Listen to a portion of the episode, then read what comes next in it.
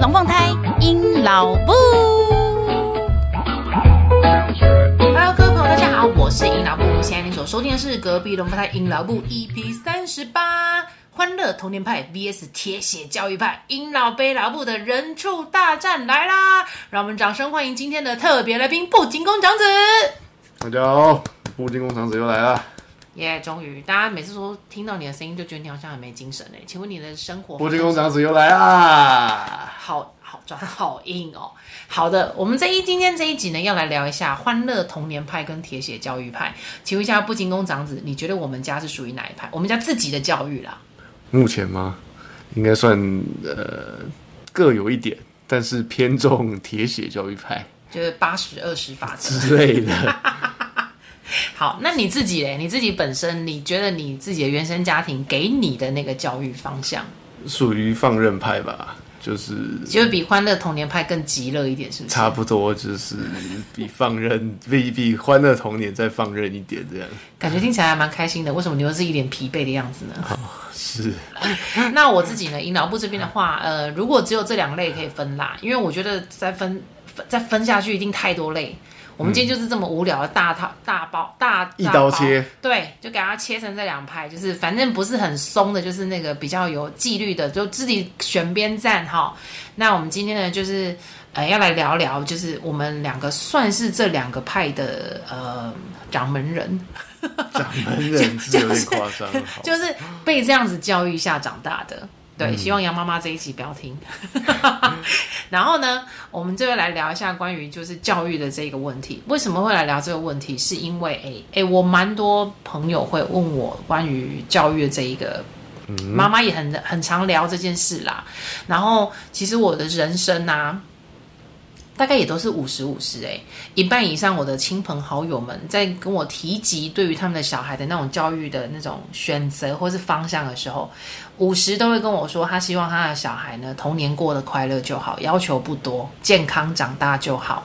然后所以这这一个观点就会影响到他们在选择幼稚园，然后选择学校，嗯，还有哦，其实也连带影响了他们的孩子的发展。嗯，就是看呃，就是用的方式就不一样了。对，因为你的心态不同嘛。对，所以其实我觉得我看到一些，哎，拉长远来看，其实还蛮有影响的。那另外一派的教育呢，就是我把那些比较对于教育有想法的妈妈跟执行的妈妈，我就把它归类才归归类为今天的铁血教育系列的。嗯、对，我也有百分之五十的朋友的妈妈们是呈现这状态的，然后就是对于教育这件事情非常的上心，然后很会去研究。当然现在啦，也没有像以前这个没有像那个字面一样提起来了这么的硬。硬派妈妈啦，嗯，可是就是大家会对于教育这件事情比较有想法，然后会比较倾向于对多一点资源给小孩，让小孩多一点早一点接触啦，或者是说呃多元多面向一点这样子。反正今天就是大刀切切的这两块，嗯。那我们先来问一下那个呃敌方队友好了，你要我先讲还是你先讲？请问一下，我们要先来聊聊童年派欢乐。我可以先讲，我的比较简短一点啊，是啊，因为童。简简称就没内容，快乐就是这么单纯，好恶心哦！好，来，请请敌方辩友，请请回答，请问一下，哎，你们以前那种欢乐童年派，今天讲的就是大概就是到国小了左右了，嗯嗯，国中再欢乐下去，应该都有八加九了吧？对，对，好来，好偏颇的一个见解，好来，请讲一下大回 recall 一下，嗯。呃，大约四十年前，请问你的那个放学之后，你的生涯时间规划是长怎样？让我们羡慕一下。放学的时候，反正就会有有有车子来接我啊，然后就载着我。超偏颇的，也就是极乐派。就可能去买个麦当劳回家吃嘛，然后因为爸妈也在做生意，忙啊，你没空理你，反正你就去看你的电视，吃你的麦当劳。好，那到了时间，哎，有晚餐时间，又可以再吃晚餐了。然后吃完之后多饿啊！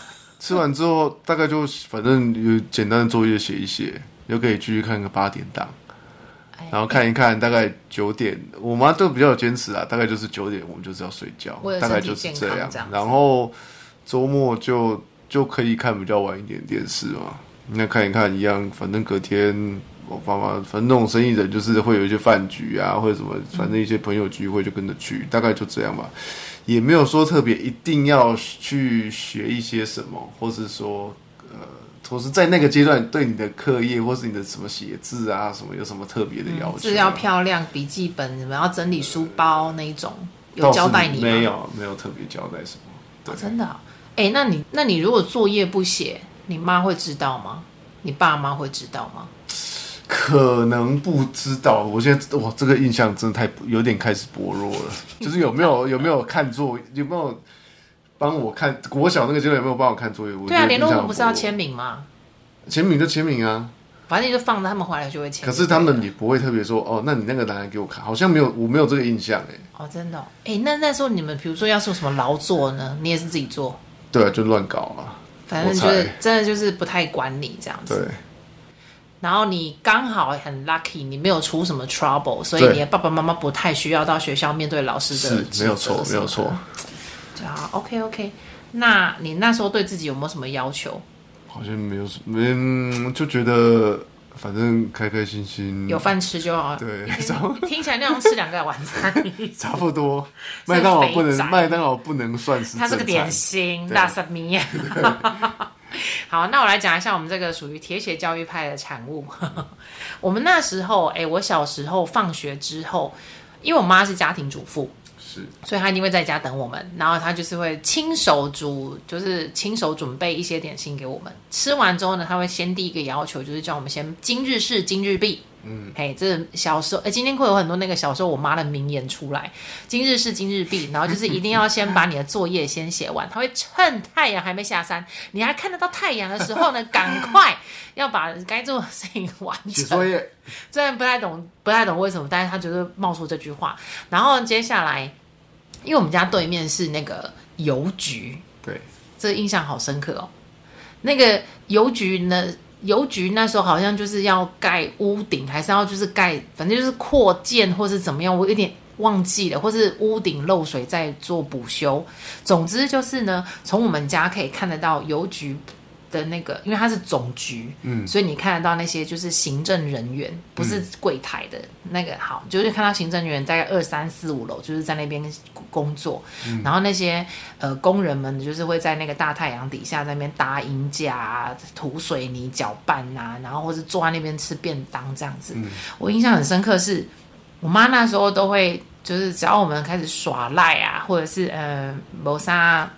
反正就是表现开始不好的时候，我妈就会把我们带到那个窗户旁边，然后就会比着对面的那个邮局总局里面给我们看。说，我妈就直接转头问我们说：“你是想要像那样子，太阳大的要死，然后在那边捞瓜捞会捞咖那底下咧夹头颅做工课，然后搁去我们看袂去，还是要像下骹遐坐咧遐穿帅帅穿水水，然后诶、吹冷气打打电脑，同样都是在工作，你要选哪一款？”我小时候就常常被问这个问题，这这这应该是我们这一辈小时候爸妈最常、最最常讲的话。可是虽然放在这个时代会比较危险一点，但是以前那个时代就是这种这种因。印象是很普遍，对，就是父母亲给你的期待，就是希望你去当白领阶级，对，对，年龄感很重。但总之呢，我妈就是用这种方式来教育我，就是当然会希望我们多读书，读书才可以让你就是有比较良好的、轻松的、优渥的工作这样子。这办公线，对，嘿，对。然后再来，因为这样我是女生，嘿，生理女。不不太确定心理的部分，但总之是生理女的关系呢，就是爸爸妈妈也会期待说，哎、女生就是应该要琴棋书画啊，温柔婉约啊，啊那阿拜开。他给出去啊之类的，嗯、所以那时候的确我就会学比较多，呃，真的是琴棋书画，琴有学了，棋那时候因为乡下没有棋艺老师，所以不然我妈是很想让我学棋，我没有学。如果珠算算棋吗？不算，不算。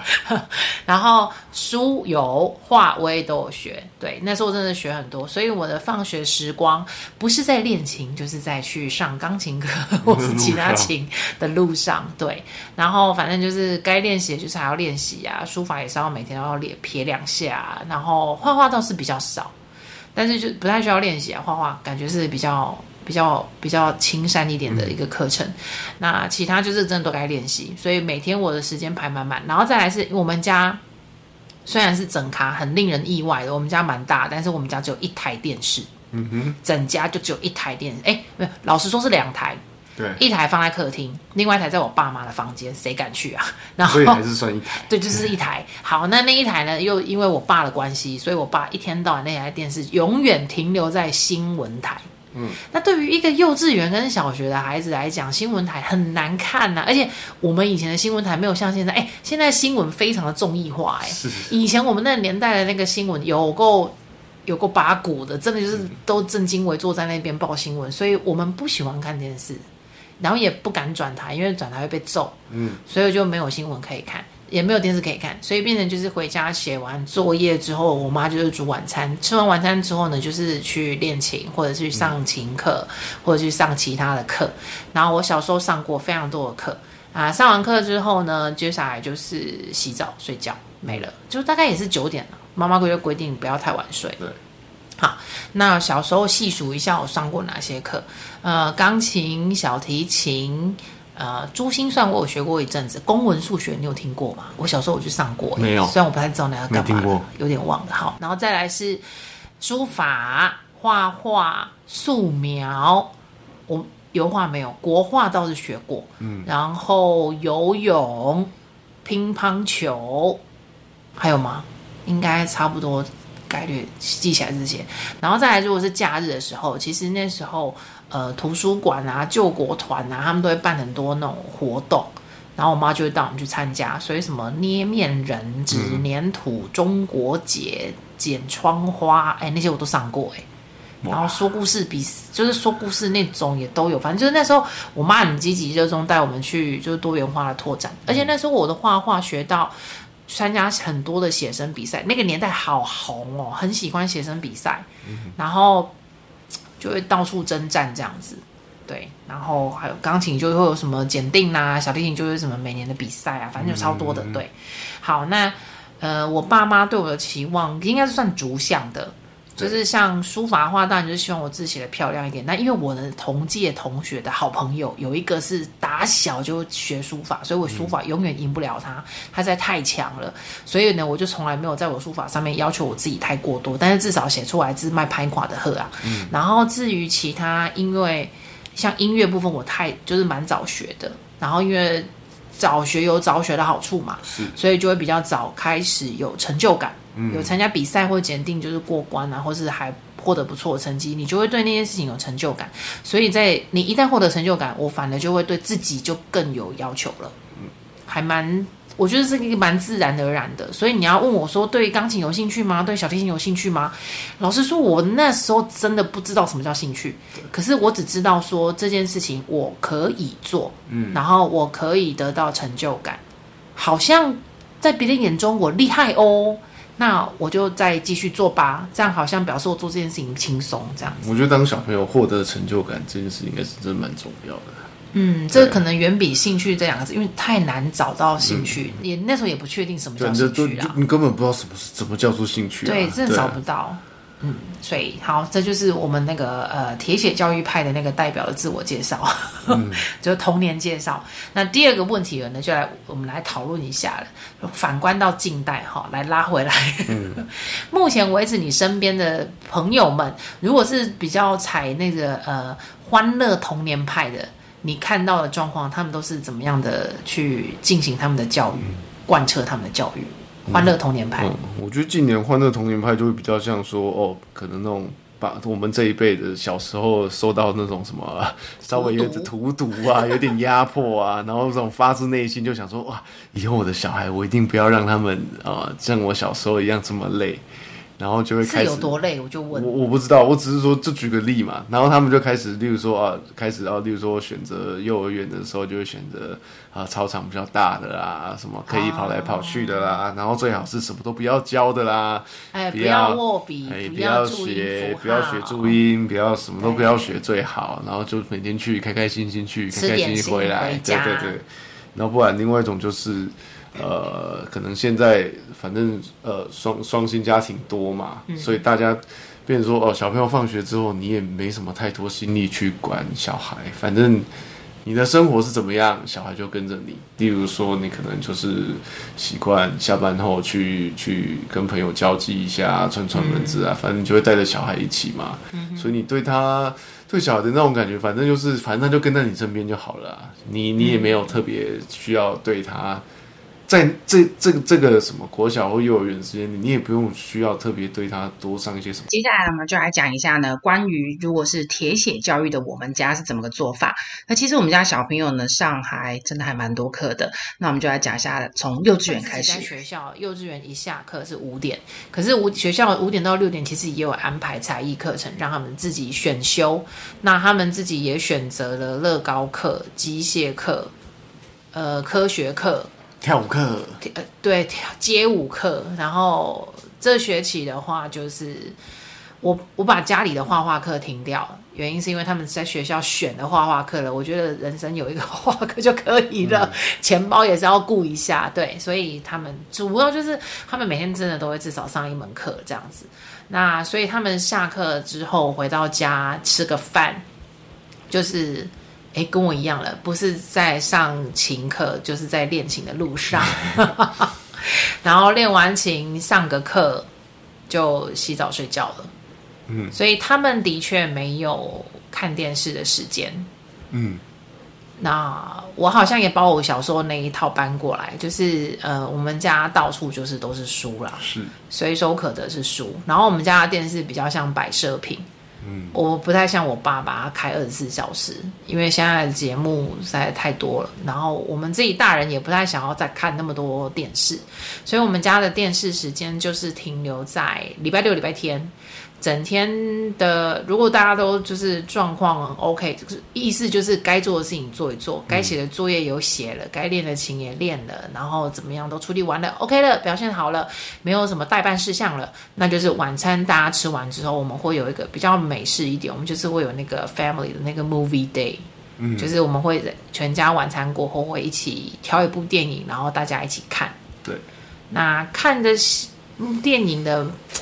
就变成我们会先时间比较好瞧啦，因为我们也不太希望小孩子一次看揪着那个电视看太久，嗯，所以迪士尼动画刚开始都是个蛮好的选择，就一个小时出头这样子，然后看完之后稍微聊一聊就电影内容啊，然后就可以准备洗澡睡觉，嗯，而且他大一点就可以开始看 Marvel，因为学校的什么一些书啊拼图我会提到。对，所以我们家算是所谓的铁血教育派，嗯，就是给了很多的才艺课程选择，然后每天的确就是需要练琴，是的，这样应该符合大家期待哈。说铁血教育派的期待，铁血教育的期待这样子啊，对哦，不要再再再再铁血一点，呃，不是只有练琴，妈妈还会教他们要参加比赛。好，上台哦表演，嗯、然后呃画画的话，哎，老师主动就是会叫我们说要参加比赛，要寄把那个画拍照下来，或是寄去哪里之类的这样。那啊，哎，体育的话好像就还好，哎，体育的话比较少比赛，因为我们没有到学到那么专精啦。啊、对，好。OK，这就是我们属于这两个派别的近代教育的分析。嗯、最后一个问题了，就要来问一下，那我们分别是从这两个不同的派别产物的、嗯、的这种教育之下的产物。那今天我们自己来当爸爸妈妈了，我们怎么样去算是调整？怎么去调整我们自己的教育观点？嗯，像我的话，我就会觉得说。很多东西还是，就你会意识到说啊，以前回头看的时候就发现哇，小小时候真的是很奢侈，很多时间就，两个是极乐童年，好不好？对，那现在的话就会觉得说，哎，真的是让他们早一点接触不一样的事物，或学不一样的东西。先不管说他对这个有没有兴趣，反正你总是要让他去尝试看看，然后去学东西的时候，你就会知道说，哎，他其实是可以先学到东西，然后之后。呃，越早接触越好啦。其实就是你自己慢慢长大学习的过程中，你就会看到别人就会说啊，对，哇，那个人好厉害哦，他好早以前就学了什么。你有这样子的算是遗憾是不是？也不，我觉得不是说遗憾，我觉得这种语文就是一个很明显的例子啊，就是你总是会去羡慕别的同学说啊，他好像很早就他英文很早以前就学了，那好像他讲的很好，我觉得会有那种感觉，或是呃那个人的。看起来好像他比较厉，他什么东西比较厉害，然后你会反馈看，就说啊，他好像很早就开始学。嗯，对，那我对，然后我觉得啊，小朋友本来就是你你不给他，你不喂给他东西，他就会自己去找其他的事物去去做嘛。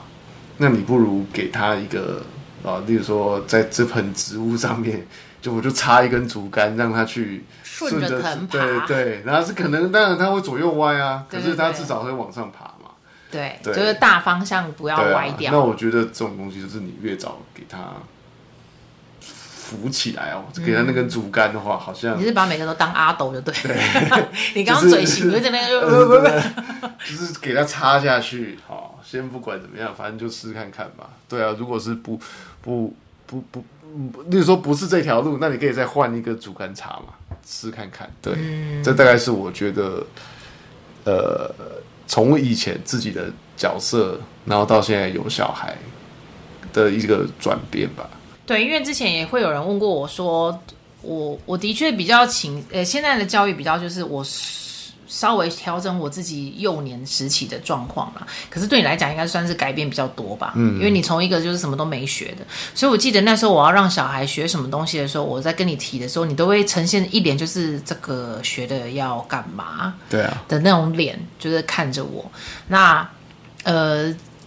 这一块也其实是我觉得我跟我自己所受的教育不太一样的点，即便大家可能会觉得说没有啊，你不是小时候学琴，你也让你小孩学琴；你小时候学书法，你也让你小孩学书法；你小时候学什么，你也让你学少学什么。我觉得最大在想要跟大家分享的是，我觉得最大的差异点是在于心态，嗯，就是可能小时候我的父母亲让我学那一些东西，他们我觉得不排除啦，因为。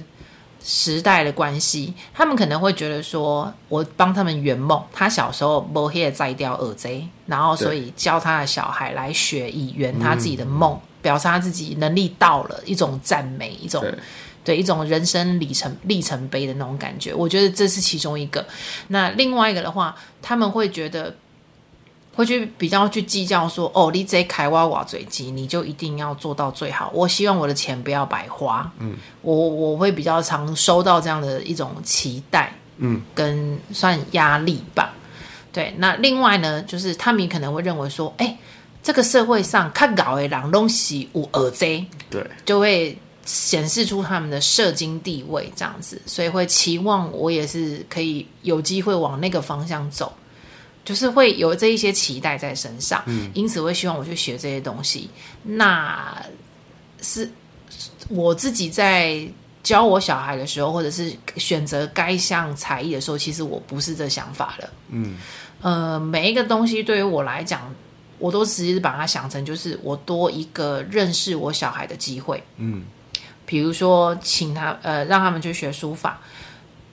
当然，他有他的主要目的，是因为不仅工厂的字很丑，然后我不希望他们得到你的遗传。嗯，那呃，所以我希望可以让，我就我先咨询的专家，就是先问的书法老师，就是什么时候是可以学的。然后他提供他的专业知识之后呢，我就说好，那我们来试试看。那在书法这件事情上面，当然我的起因是因为我不希望他们字有遗传到爸爸太丑。那第二件事情其实是我希望他们可以学习。慢下来，嗯，因为其实这个年龄层啊，就五六岁的孩子，其实还是很草稿、跑跑跳这样子，很难静得下来。那我比较希望书法这件事情就反而很有趣，就是你看那个草书啊，很飘飘，你都会觉得它好像是乱撇。可是草书是一个反而要很慢、慢慢一笔一笔写的。嗯，我觉得慢慢这一件事情是很需要去学习的。特别是在现在，不管社会步调啊，或者任何的要求，都是他都希望你快很准。可是唯独书法这件事情是希望你慢。然后我觉得让我的小孩去学习慢这一件事情是很可贵的。嗯，所以我觉得书法可以教会他们这个观点。我倒没有去认为他们以后要去书法写的多漂亮多美，可以代表学校比赛，然后多增加什么什么学习档案。我倒没有到，我没有想到那么多。我只是希望他们可以学会慢这件事情。那如至于学音乐这件事情的话，我也没有希望他们可以什么台北市第一名或者是什么什么什么什么国小第一名。我倒没有。嗯，音乐这件事情的话，在他们两个身上因为我是不同的先不同的想法。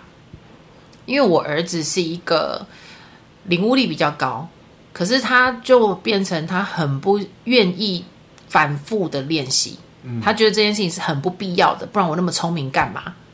好，这个点我倒是蛮认同的。可是我认同，并不代表你这个行为行得通啊。嗯，对，所以我认为一定要有一个东西，有个学习，是让他知道练习是一个必须，但是又超级无敌乏味的一个方法过程。那你一定这辈子得要习惯这一件事，因为它会帮助你很多。因为你不可能样样都这么挑。是的。对，所以我非得要让他学会这一件他不喜欢的事，嗯，啊，所以音乐对他来说，我就是要他知道练习是一件痛苦跟无聊的事情，但是你必须要拥有它。那反过来，对于我女儿来说，学音乐这件事情，她因为我女儿反过来了，她不是一个融会贯通速度很快的孩子，嗯，但她有一个特色是，她非常不怕练。所以，我希望这，我反而会希望练琴这件事情给他带来的是成就感。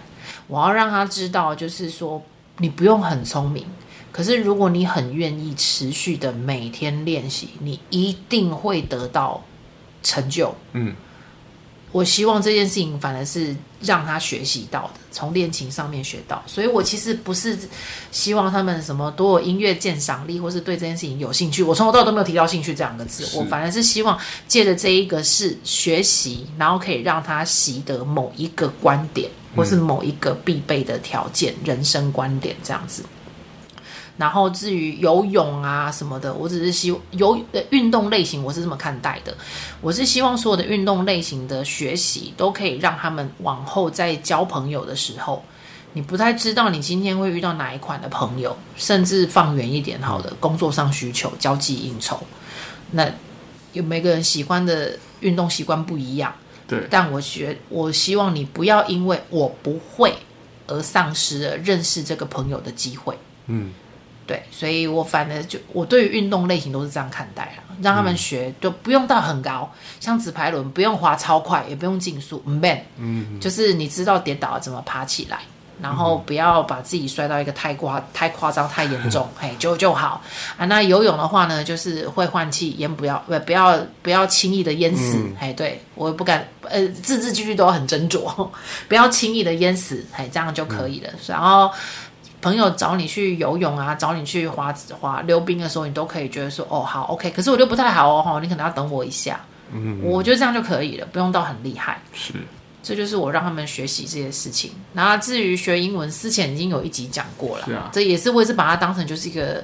多认识人的一个工具，不要因为对方只会讲英文，你就丧失了去认识这个人的机会。所以我觉得会跟我自己原生家庭在教育的选择上，其实是心态上是最大的不同点。嗯，所以正因为我是这样子看待这一些学习的课程，我就不会像我以前一样。诶，我以前学钢琴啊，那个老师是会指定诶。就是你这一首歌回去要每天练三十遍，然后就真的会发一个作业本，叫我要画政治记号。嗯，对。然后现在为什么都要练什么一小时什么三十遍还是什么？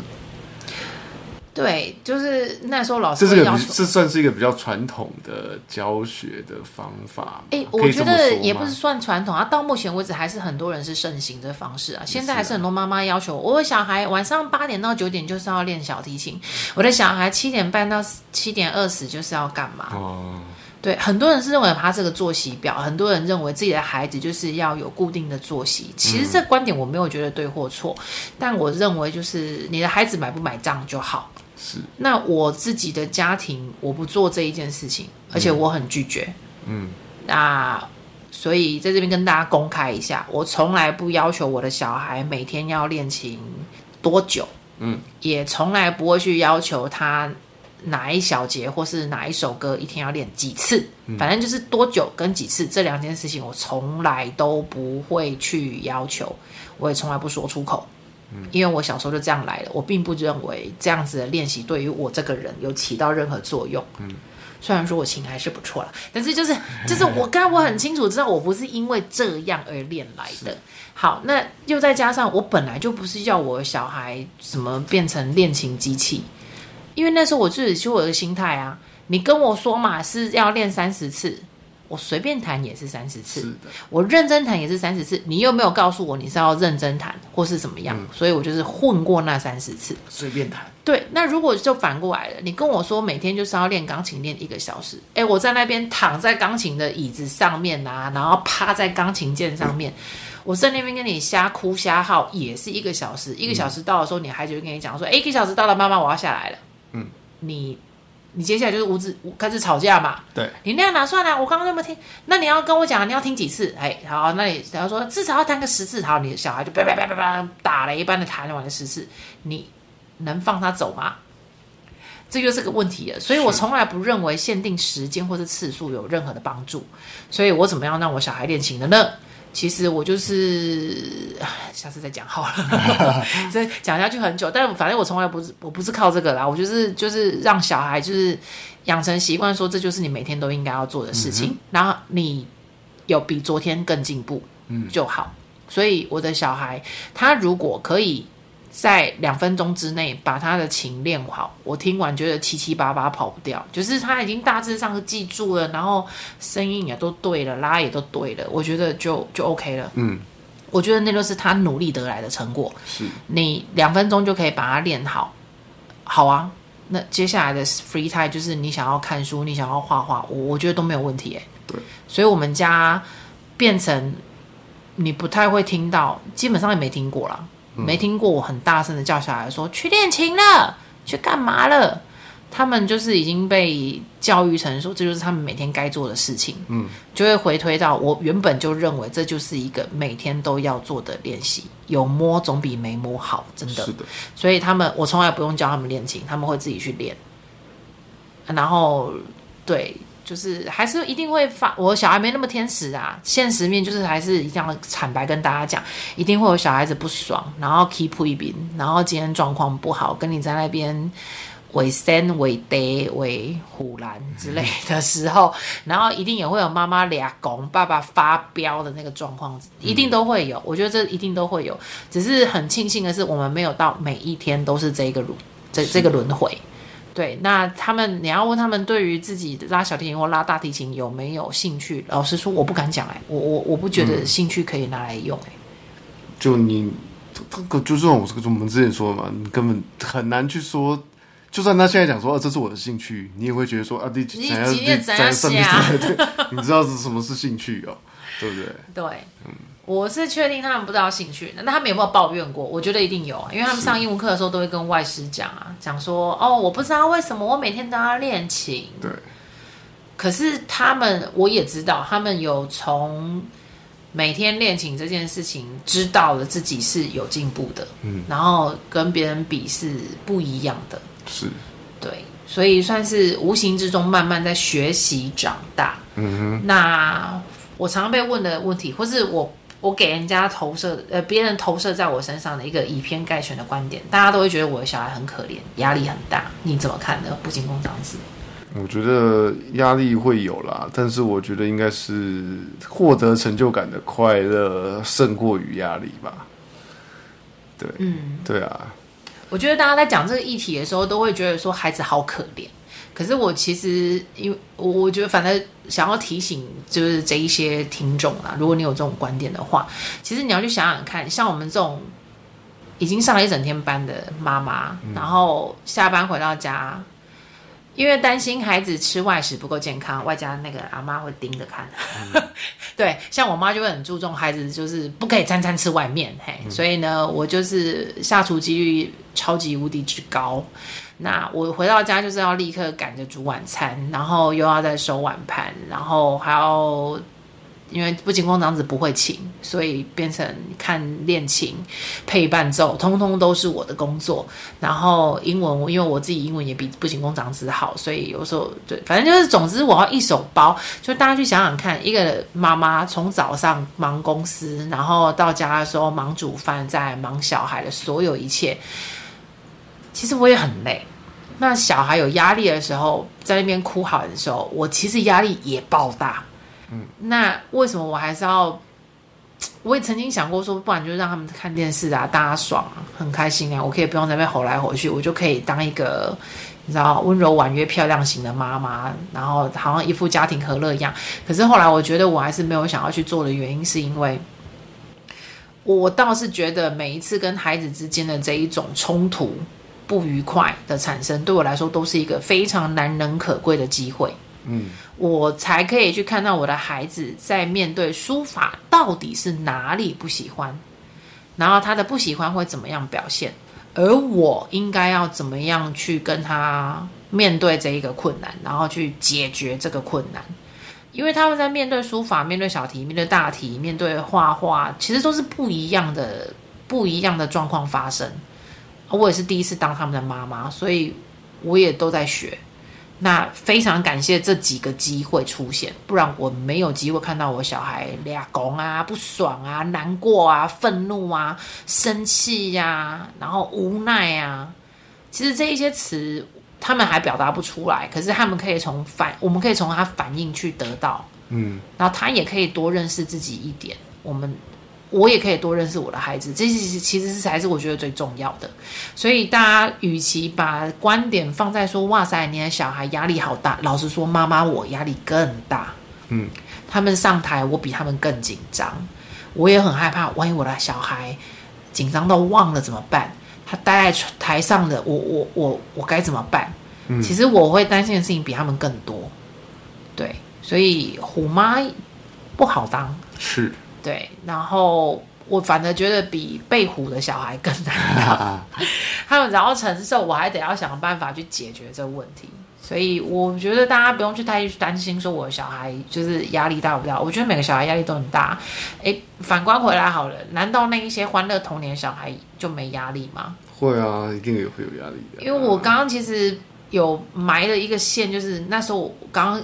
节目一开始我有提嘛，就是这一些欢乐童年的孩子，其实目前也都慢慢陆续长大。嗯，我觉得有一些症状，其实就是在这种教育制制度下所产生的症状，其实都慢慢有显现。嗯，就比如说，他们会很明显的发现自己跟别人不一样。哎，其实两派的小孩都会发现自己跟别人是不一样的。可是这个不一样。会导致他们的想法怎么一个延伸？我觉得是蛮值得需要再去思考跟想象的。那呃，老话啦，由奢入俭难。那个对我，因为我真的基本上会挑那个欢乐童年派的家长，都会觉得说，开始念小学之后，这辈子就跟学习脱离不了关系，很累很辛苦，所以他们都会觉得说，在幼园幼儿园时期让他们开心一点。但由奢入俭难了，大家没错，太 happy。不见得会让他们在学校就缩得起来，这真的是蛮难、嗯、啊。那像我们家小孩的话，我反而就会觉得说，好像有点类似是温水煮青蛙。他们其实 不知道自己在被煮啦，嗯，然后所以导致他们可能现在去学校，反正会觉得说，哇塞，这些课比妈妈平常在家里面盯的东西还要简单多了、轻松多了，嗯、很容易得到就成就感就秒有这样子。哦，原来学校要就是这么轻松啊，什么的。是，反正他们这种就是 由俭入奢易的，就是我就是蛮好的一个写照，就是供给、嗯、供给大家参考一下。好的，那你还有没有什么想要补充的吗？没有，很完整。呵，那你身为一个虎妈的伴侣，你有没有觉得你的小孩很可怜？有时候而已啦，可是我就像就像我刚刚讲的啊，就是。反正他后面会得到一些，我们就是会，例如说，反正透过比赛啊，或透过一些成果发表，他会得到他的成就感嘛，或者是说，我们可能安排一些旅行啊，或者什么，他们总是会觉得，哦，对啊，他做了什么事情，或是他学了什么事情，他我们可以一起做一些其他的的，反正是旅游啊什么的，他应该都会感快。我就是我相信，我都是相信，快乐的时间一定比那个。短暂的那个痛苦，对，因为那个痛苦，妈妈也在痛苦当中，所以我也是非常快的想要把这个痛苦解决，是。对，别解脱彼此，嗯，对，只是我觉得不能放弃啊，是啊，如果回归到就是电视育儿的话，这真的是，哇，前功人生啊，会前功尽弃啊，说人生啊，对啦，哎，有时候也想想，我们这种教育方式实在是那种劳民伤财。是，对，如果我们哎，如果没有花那么多钱在他们身上，其实现在我们可能就是存了一笔还不错的钱，可以自己去玩。难呐，不可能。有了小孩之后，真的就不行了。好啦，那以上今天呢，就是跟大家聊一聊我们对于欢乐童年还有铁血教育的一些看法。那我不知道今天的听众，您自己本来是主意哪一派呢？听完我们的节目，有没有又改变了一些想法呢？或者是你觉得？我们有哪个地方讲错了？然后欢迎大家呢，可以到 IG 还有 FB 寻找隔壁龙凤胎阴老部，把你的想法跟意见呢，都可以写给我们，那我们就可以做一些意见上面的沟通跟交流。然后呢，非常欢迎大家呢，可以把我们的节目分享给你的亲朋好友。那不要忘记要给我们五星好评，耶、yeah!！好了，那我们今天节目就这边告一段落喽。不进宫长子，请你用欢乐童年的方式跟大家欢乐的说拜拜，拜拜。那我铁血教育，拜拜，再见。